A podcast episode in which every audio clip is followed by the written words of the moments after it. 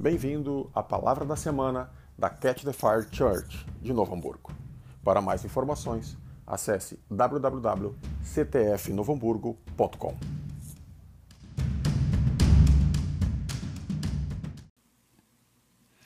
Eu tenho absoluta certeza que, que, que todos nós, de forma. É, é, é, deixando aí, né, guardando as, as, devidas proporções, todos nós encaramos é, algum tipo de desafio ou estamos passando por algum, alguma, é, alguma dificuldade ou estamos encarando uma situação única nesse tempo. Todos nós. Não, e eu, quando eu falo todos, eu acho que nunca nunca, quando eu digo assim, todo mundo, nunca se aplicou tão bem, né? De fato, todo o mundo está passando por uma situação muito única.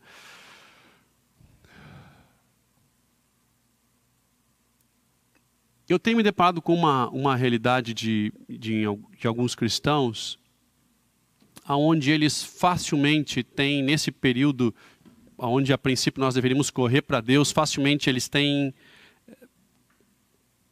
se afastado dele, ou muitos têm abandonado até a sua posição de fé. Isso, infelizmente, tem acontecido. A gente nota, é, talvez pelo excesso de transmissões de lives, excesso de, de informação, é, ou mesmo, talvez, pela dificuldade pessoal que eles estão passando. Mas muitos têm abandonado uma postura de fé, muitos têm se deixado é, bagunçar, se eu posso usar é, esse, esse, esse termo, a, a mente e as emoções, e eu gostaria nessa noite de nós entendermos alguns princípios muito claros, ainda que de uma forma rápida, conseguir trazer algumas questões importantes sobre como nos manter encorajado em meio às adversidades, como nos manter firmes em meio a uma situação única de dificuldade, como nos manter firmes e confiantes que de fato o Deus que uma vez já fez, o Deus daquele das histórias que eu já ouvi ou mesmo que eu já vivi, vai fazer de novo. Uma das minhas preocupações, e por óbvio, né, quando a gente está envolvido numa comunidade, na igreja, uma das minhas preocupações é como que nós íamos conseguir manter a estrutura funcionando, essa estrutura física, como que nós íamos conseguir manter, ainda que os poucos funcionários que nós temos pagos, se haveriam demissões, na, na, na, aqui na, na, igreja, na comunidade, na Catch the Fire, como que nós vamos conseguir manter uh, pagando essa estrutura que ainda que a nossa tem despesas, tem um, tem um determinado custo mês, como que nós vamos conseguir, e essa é a grande preocupação. E eu, eu discutindo isso com, com, com o Anderson, nós começamos a lembrar um ao outro de que nesses sete anos de ministério, nós tivemos dificuldades únicas, momentos cruciais, momentos onde nós precisávamos desesperadamente que Deus viesse, que Deus movesse, que Deus fizesse algo. E aí nós, se eu for citar todos os testemunhos que nós temos em relação a Deus suprir é, financeiramente, nós vamos longe, porque foram muitos. Mas nenhuma das situações era um lockdown mundial. Nenhuma das situações eram essa. Mas cada uma era única e cada uma era tão difícil quanto essa para aquele momento. Naquele momento era uma situação impossível que nós precisávamos que Deus viesse, que Deus intervisse, e ele fez. Então a gente olha para trás, nós reunimos esses testemunhos e nós começamos a entender que de fato nada para ele é impossível e que se ele fez uma vez, ele vai fazer de novo. E eu quero ler com, com você, se me permitir, um, um verso que mexe muito comigo toda vez que eu vejo, na realidade, alguns versos que estão ali em Mateus, no capítulo 11, no verso 2 até o 6. Mateus 11, verso 2 até o 6, que fala de João Batista que estava no cárcere, e ele diz o seguinte: E aconteceu que Acabando Jesus de dar instruções aos seus eh, doze discípulos, partiu dali a ensinar e a pregar nas cidades deles.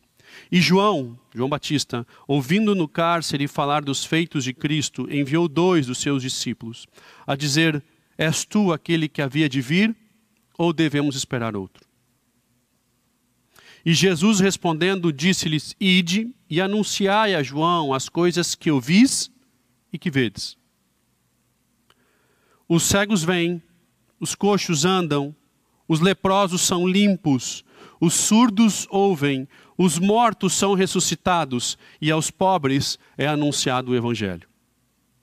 E bem-aventurado é aquele que não se escandalizar em mim. E partindo eles, começou Jesus a dizer às turbas a respeito de João.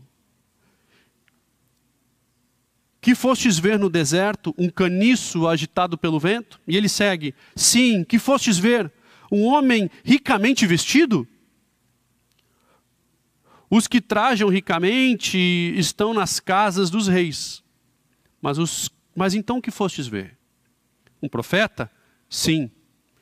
Vos digo eu, e sinto mais do que um profeta.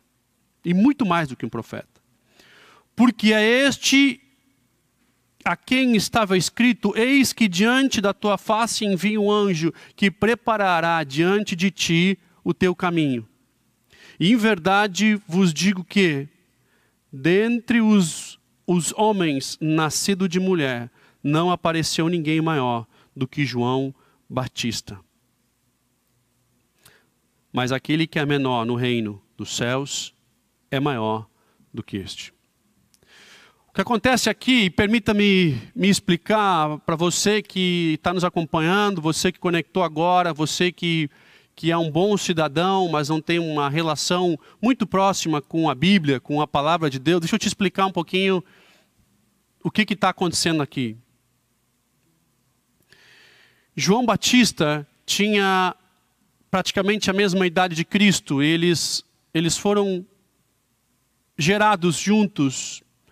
Quando as mães se encontravam, né, havia ali um movimento interessante ainda dentro das barrigas. Mas João Batista tinha um ministério muito único, muito especial, o de anunciar a Cristo, nunca de ser o próprio Cristo. Mas ele era tão duro com as palavras, ele era tão firme com os seus princípios, ele era tão convicto, ele era o cara mais convicto, e por isso foi justamente ele o escolhido para anunciar o caminho. Ele anunciava aos quatro ventos, aos quatro cantos, ele anunciava para todos que quem estava por vir era Cristo, que deveriam se preparar. E ele dizia: Eu estou aqui batizando com água, por isso João Batista, eu estou batizando, mas eu batizo com água, aquele vai batizar com fogo, e eu não sou digno de desatar as sandálias desse que está por vir. E quando ele enxerga Cristo saindo do deserto, ele vem ser batizado e ele identifica, diz: Esse é o Cristo, esse é o cara esse é o cara. Esse é o que tira o pecado do mundo. E ele vem ser batizado e diz: Não, Jesus, tu que tem que me batizar. E Jesus falou: Não, não, não, vamos, vamos por etapas. Eu preciso ser batizado, meu ministério tem que começar. E ele batiza, e naquele momento vocês conhecem a história: uma pomba desce do céu, uma voz, né, que é o Espírito Santo, e uma voz diz: Esse é meu filho amado, em quem eu tenho prazer. Tudo isso acontece com João Batista. Então, se tinha alguém que sabia que Cristo era de fato enviado, Cristo Messias, era João Batista.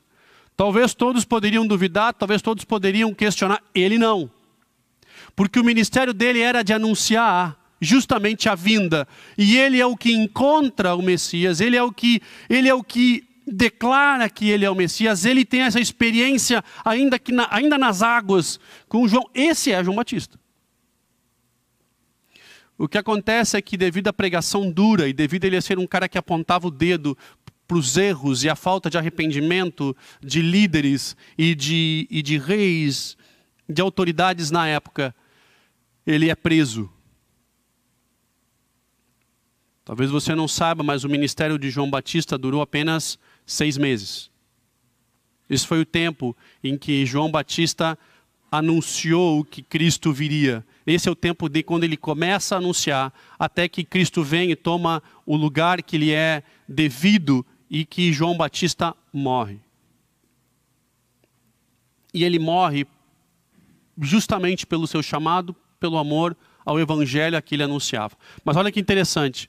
Ele dentro do cárcere, dentro de um lugar úmido, fedorento, escuro, terrível, difícil de, de aceitar que um cara com essa unção e com esse chamado estava num lugar tão depressivo quanto esse. Uma situação que ele não enxergava o fim, que ele jamais esperou estar. Uma situação em que ele não via uma forma de sair dali a não ser morto. Esse cara, já triste, já depressivo, por que não? Esse cara abatido emocionalmente e espiritualmente, ele faz uma coisa que nenhum de nós poderia imaginar vindo dele.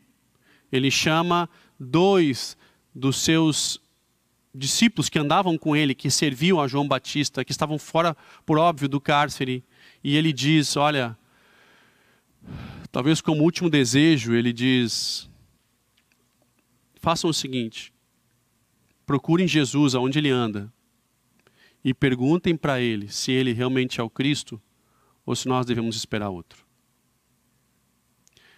Nós podemos esperar essa pergunta de qualquer um, menos dele menos desse cara que vivia de uma forma impressionante as promessas e a manifestação de Cristo. Esse cara, ele questiona se Cristo era o Cristo. No meio do momento mais difícil da vida de João, ele questiona se de fato o que ele fez até hoje estava certo. Ele questiona se ele não foi enganado. Ele questiona se, se ele estava preparado para viver o que viria depois. Ele questiona todas as palavras que Deus deu, ele questiona a família que o encorajou a seguir, ele questiona absolutamente tudo. E ele pede que os seus discípulos perguntem para Jesus se ele era realmente o Cristo ou se deveriam esperar outro. Os discípulos vão e encontram Jesus naquela muvuca tradicional.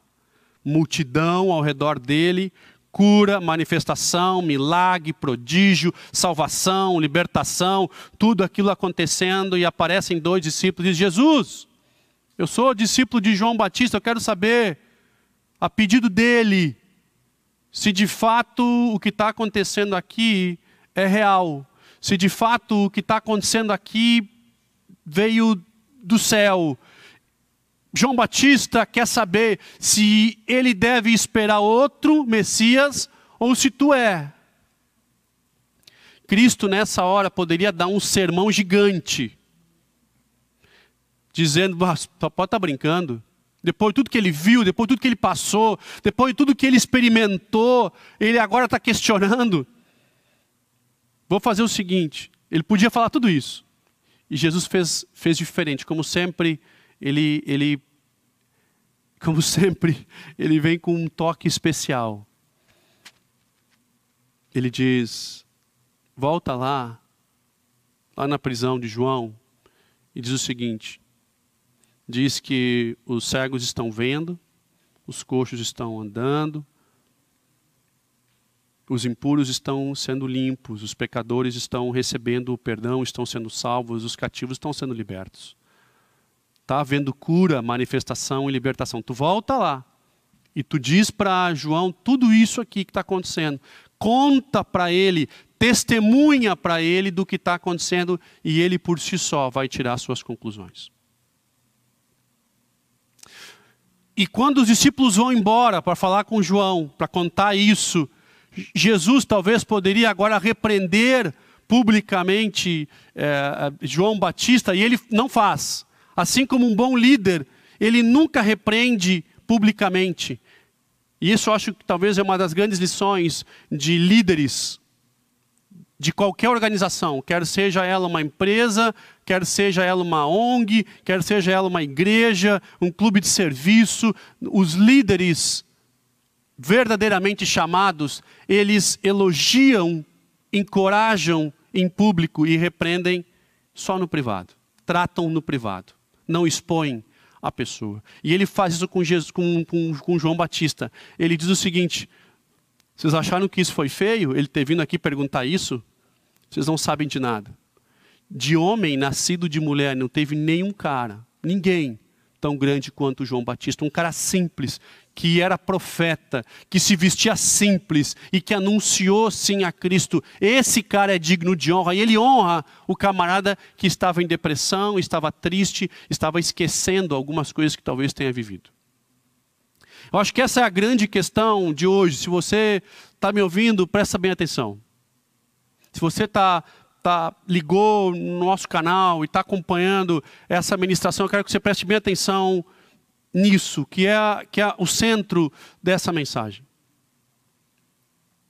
Todos nós, em algum momento da nossa vida, quando a nuvem negra desce nos nossos olhos e entampa a nossa visão de enxergar um pouco mais além, todos nós questionamos questionamos alguns de nossos princípios em algum momento. Não não, não, eu não quero que você se escandalize com isso, mas nós questionamos. Eu não estou dizendo que você vende os seus princípios.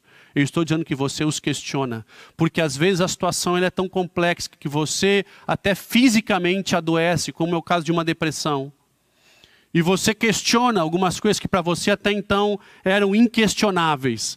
Você começa a questionar valores que até então eram imutáveis, assim como era para João Batista. Se tinha alguém que não poderia questionar, se Cristo era de fato o Messias, era justamente João Batista, e esse cara questionou, porque a situação em que ele vivia era tão lastimável, era tão triste, era tão depressiva, era tão dura. E ele começa a questionar se de fato Cristo é o Cristo.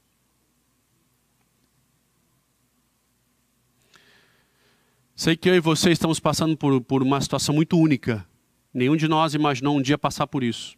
Nenhum de nós imaginou um dia viver o que nós estamos vivendo hoje. E isso é é extremamente desafiador. Extremamente desafiador. Alguns de nós têm sim abandonado os seus princípios, alguns de nós têm abandonado a sua fé. Robson, mas tu não tem noção da dificuldade que eu estou passando, do momento que eu estou passando, do desafio que eu estou passando. Bem, eu consigo imaginar o que João Batista estava passando, ele sendo ele. Ele sendo único, e de homem nascido de mulher não tinha ninguém igual a ele, um profeta vindo de fato do coração de Deus para anunciar o caminho do seu filho, o do grande redentor. Esse cara questionou os seus princípios porque é muito comum, é muito comum que situações complexas nos fazem esquecer valores que até então eram imutáveis. O que Jesus faz é testemunhar e não dar um sermão porque João Batista tinha a teoria. Ele não, ele, o que ele estava pensando naquele momento era ser calibrado como um pneu que murchou. E Jesus calibra João Batista com testemunhos que validam o que o próprio João Batista cria. Na hora de dificuldade, no momento crucial, no momento complexo da vida, o que nós precisamos é lembrar que ele continua fazendo, que ele fez e que ele continua fazendo o que nós já vivemos, ainda que nós não enxerguemos.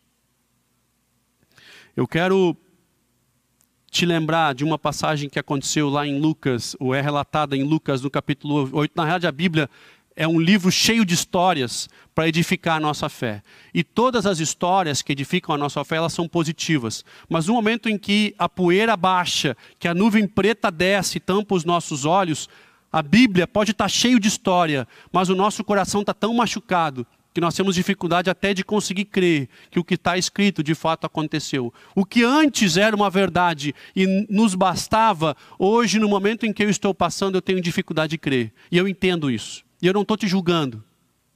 Mas eu quero, juntos contigo nessa noite, conseguir entender essa linha e nós concluímos, concluirmos com uma forma de resgatar você, assim como Cristo resgatou João Batista.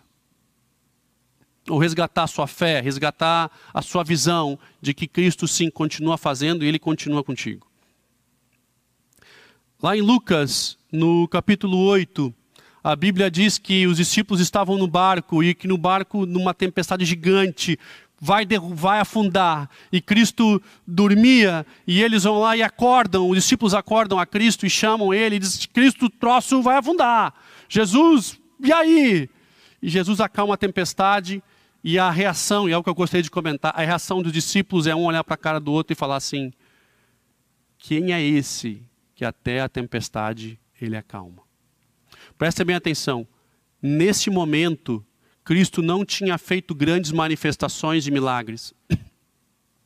Neste momento, os discípulos ainda não conheciam a Cristo, verdadeiramente. Nesse momento, eles não tinham histórias pessoais com o Cristo. Eles tinham ouvido falar, tinham visto muito pouco. Era o começo da jornada, eles tinham visto muito pouco. Naquela hora, eles se deparam com uma realidade: quem é esse cara? Quem é esse cara? Eles não conheciam, mas iam passar a conhecer.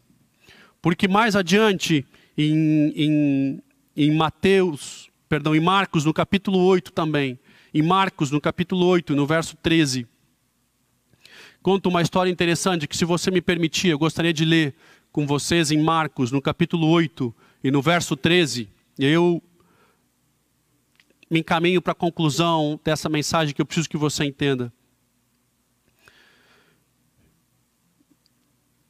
Uma outro, um outro momento em que Cristo também estava no barco com os discípulos. E acontece o seguinte: no verso 13 de Marcos, no capítulo 8, diz o seguinte: Deixando-os, tornou a entrar no barco e foi para o outro lado.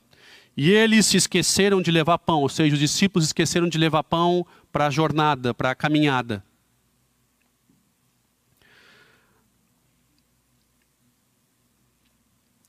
E os ordenou, dizendo: Olhai, guardar-vos do fermento dos fariseus e do fermento de Herodes. E discutiam entre si, dizendo: Ele falou isso porque nós não temos pão? E Jesus, conhecendo isso, disse: Por que discutis porque não tem pão? Não considerastes, nem compreendestes ainda? Tendes ainda o vosso coração endurecido? Tendo olhos não vedes, tendo ouvidos não ouvem, não vos lembrais. E um olha para a cara do outro com aquele ar de não entendi absolutamente nada que ele falou. E Jesus então tenta explicar. Tenta explicar mais pouco.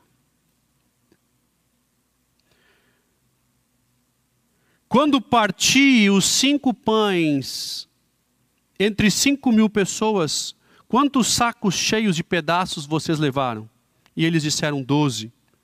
E quando eu parti sete pães entre quatro mil pessoas, quantos cestos cheios de pedaços levaram? E eles falaram sete. E ele olha um para a cara do outro. Não entenderam ainda?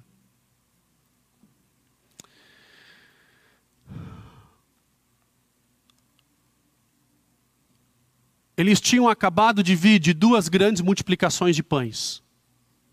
Depois disso, entraram no barco e tomaram um rumo diferente e esqueceram de levar pão. E começaram a discutir entre si que não tinham levado, que tinham esquecido. E um olha para a cara do outro, Jesus faz um comentário, e eles não entenderam bem, será que é porque a gente não trouxe pão? E começou aquela discussão, e ele diz: Vocês têm olhos e não veem, têm ouvidos e não ouvem? Não vos lembram? Não vos lembrais? E ele olha para a cara do outro e diz: também não entenderam nada. Ele só, só deixa eu ver. Então eu vou lembrar vocês. Já que vocês não lembram, eu vou lembrar. Na primeira multiplicação de pães, milhares comeram. E quantos cestos ainda sobraram? Doze. E na segunda, milhares comeram de novo. E ainda sobraram quantos cestos? Sete não compreendem ainda? Vocês ainda não compreendem que vocês estão discutindo por pão e o cara que está com vocês foi o responsável pela multiplicação de pães e milhares comeram e vocês estão preocupados com pão. Vocês estão preocupados se vai haver provisão, se vai haver condições no caminho que nós estamos prestes a tomar, se o cara que já fez uma vez, fez duas vezes, vai fazer de novo, mas vocês estão preocupados se vocês, na própria força, têm mantimento suficiente? Eu não estou entendendo. Ele diz: vocês têm olhos e não veem, têm ouvidos e não ouvem, vocês não lembram. Se vocês têm olhos e não veem, têm ouvidos e não ouvem, pelo menos lembrem do que eu já fiz.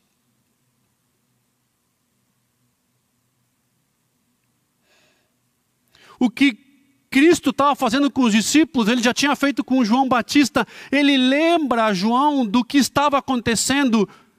E isso foi o suficiente para calibrar o pneu de João Batista novamente, colocar ele de volta no prumo, fazer com que ele enxergasse além dessa nuvem, dando um passo atrás e enxergando fora da nuvem preta. E é isso que nós estamos fazendo hoje, no meio de uma quarentena, de uma situação única no mundo onde todos nós estamos preocupados se de fato vai ter o suficiente, de fato seremos supridos, como será, porque eu não tenho o que eu deveria ter. E eu, na minha força, não me organizei para passar pelo que eu, pelo, pelo talvez com que eu estou passando. Deixa eu dizer uma coisa para você.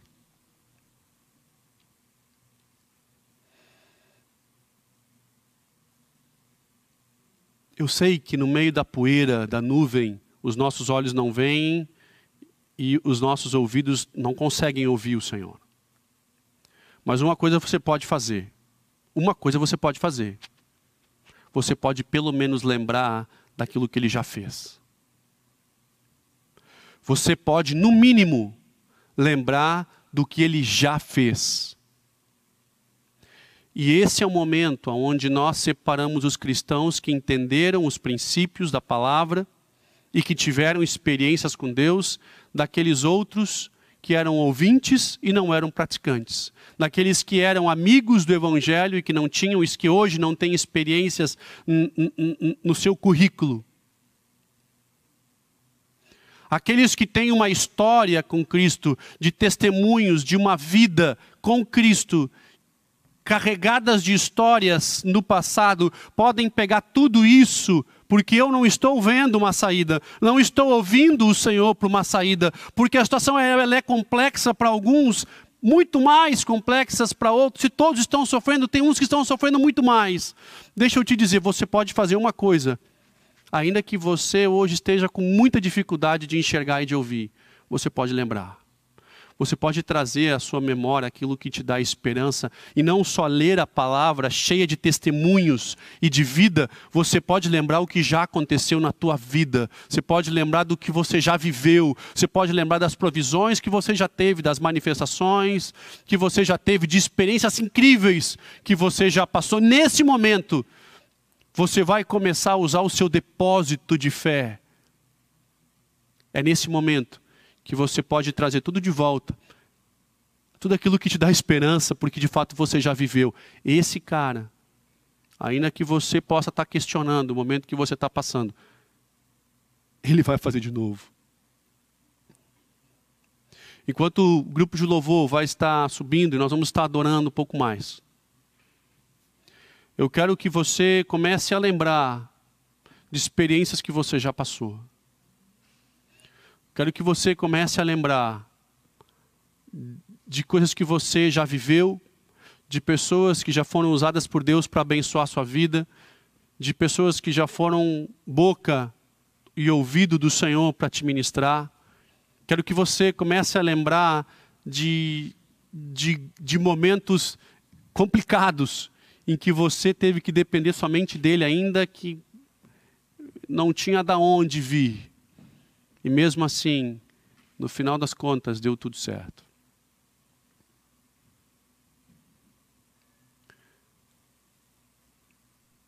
Meu querido, você que está tá nos acompanhando, preste bem atenção. A gente deve tudo para Deus, né? A gente deve a vida, a gente deve absolutamente tudo. Tudo que temos pertence a Ele. Mas tem uma coisa que nós vamos dever para Ele sempre, independente da situação que você está passando. É lembrar do que Ele já fez. Ainda que você não tenha a capacidade espiritual de ouvir a sua instrução, que a sua situação ela lhe colocou na lona, você, de, você deve a Deus, no mínimo, lembrar do que Ele já fez.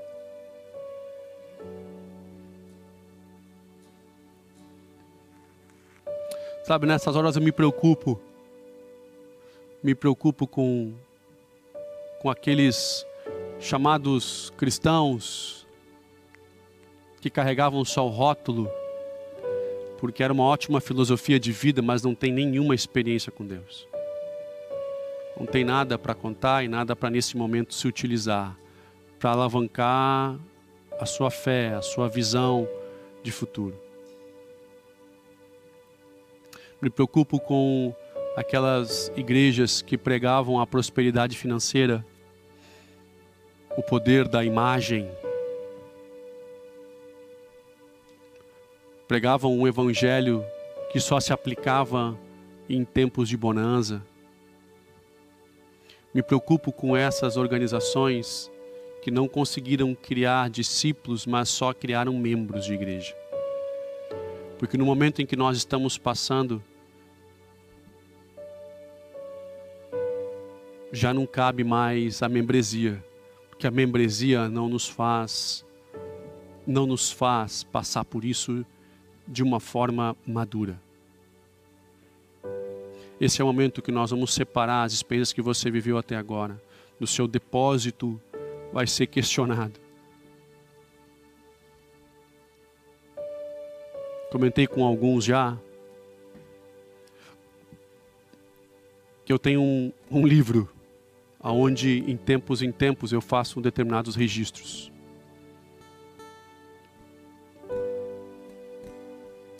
registros de coisas que, que eu já vivi, experiências que eu já passei, coisas que no final se revelam e aí eu vou lá e faço, cara, eu estava me sentindo assim e terminou dessa forma.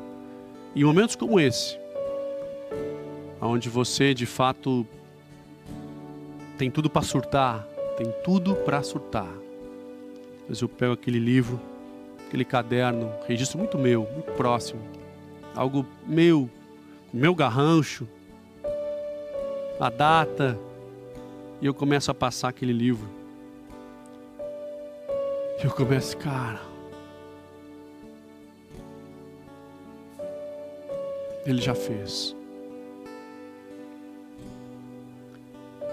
Eu posso dar para você inúmeros exemplos bíblicos, inúmeros, de que Cristo pede que seja atado às tábuas do coração para não esquecer princípios e valores. Eu posso te dar muitos. Muitos. Mas nada disso vai fazer tanta diferença na tua vida quanto as tuas próprias experiências. No momento em que nós não enxergamos e nem ouvimos uma solução, no momento em que você liga qualquer meio de comunicação e você tem muita informação, mas a que você mais precisa, talvez você não tenha e que o seu coração começa a ficar aflito, é hora de você buscar uma informação correta, que de fato é em Deus, de você correr para Ele. E aqueles que não têm esse depósito, que não criaram um histórico, que não criaram o livro, o seu próprio diário de testemunhos, nessa hora vão sofrer muito mais.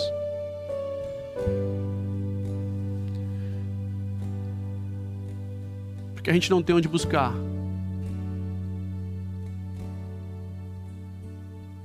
E aí, quando Cristo diz: Vocês têm olhos, não veem, têm ouvidos e não ouvem, mas, mas pelo menos podem lembrar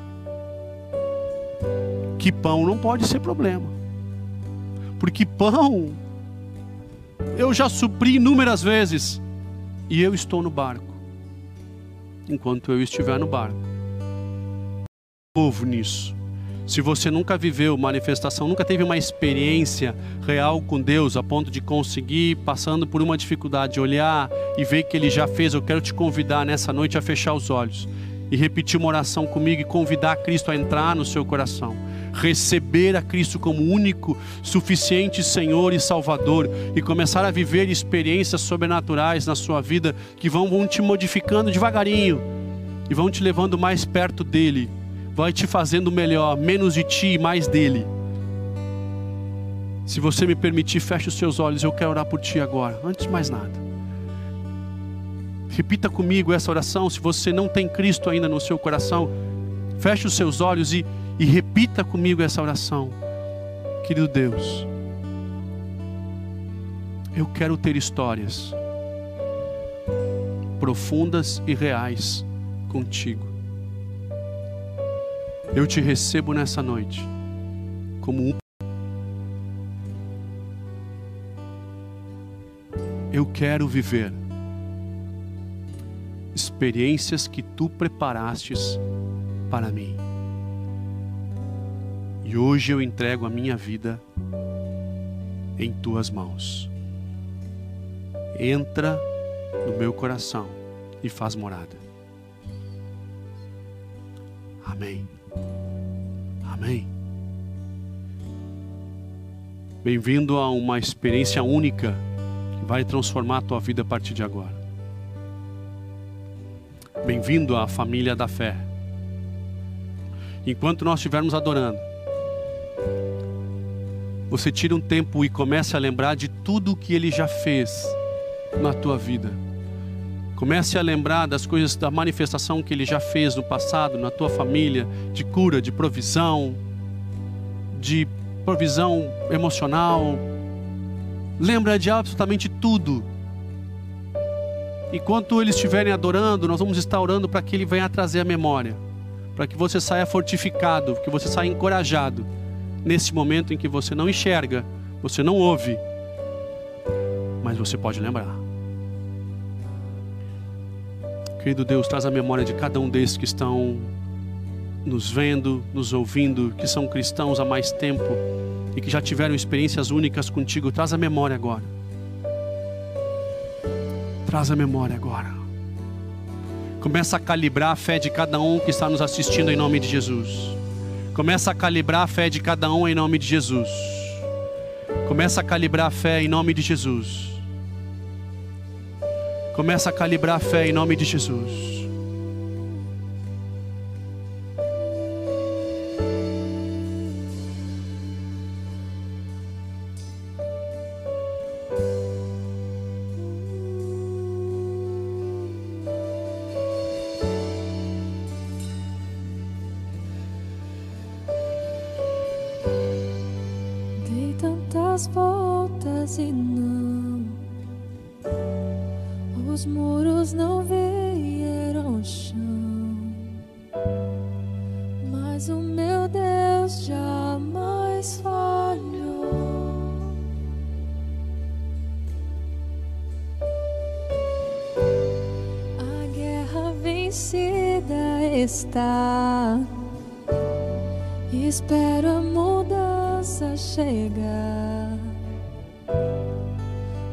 O meu Deus jamais falhou.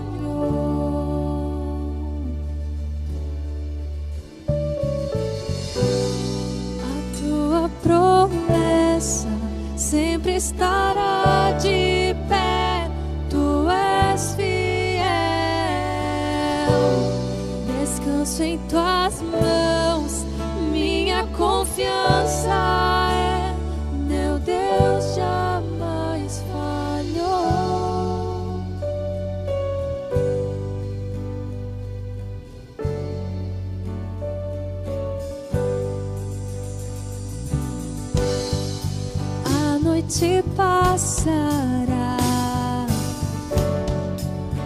tudo se cumprirá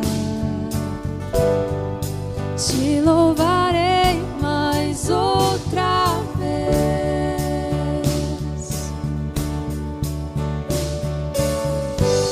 Jesus, teu amor por mim é suficiente.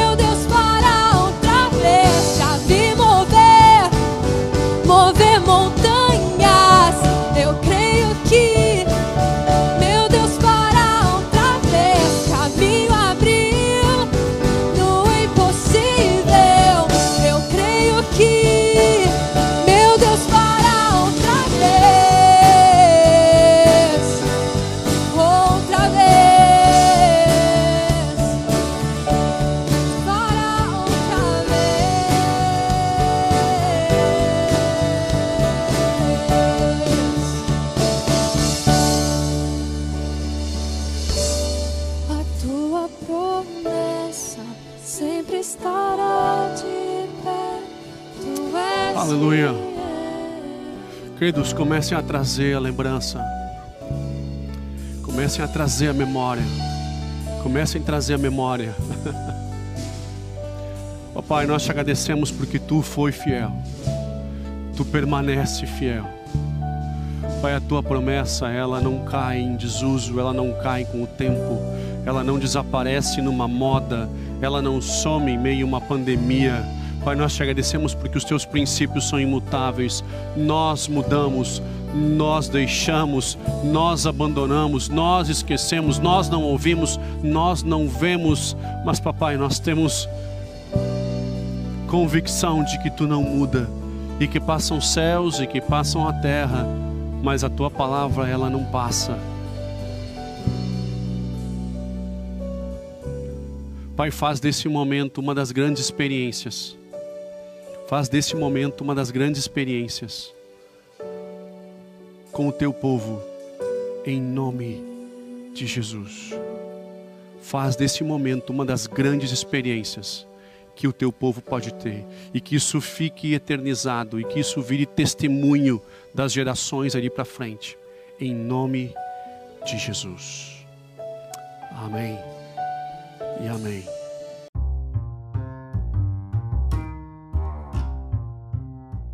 Você ouviu a palavra da semana. Obrigado por estar conosco e até o próximo podcast.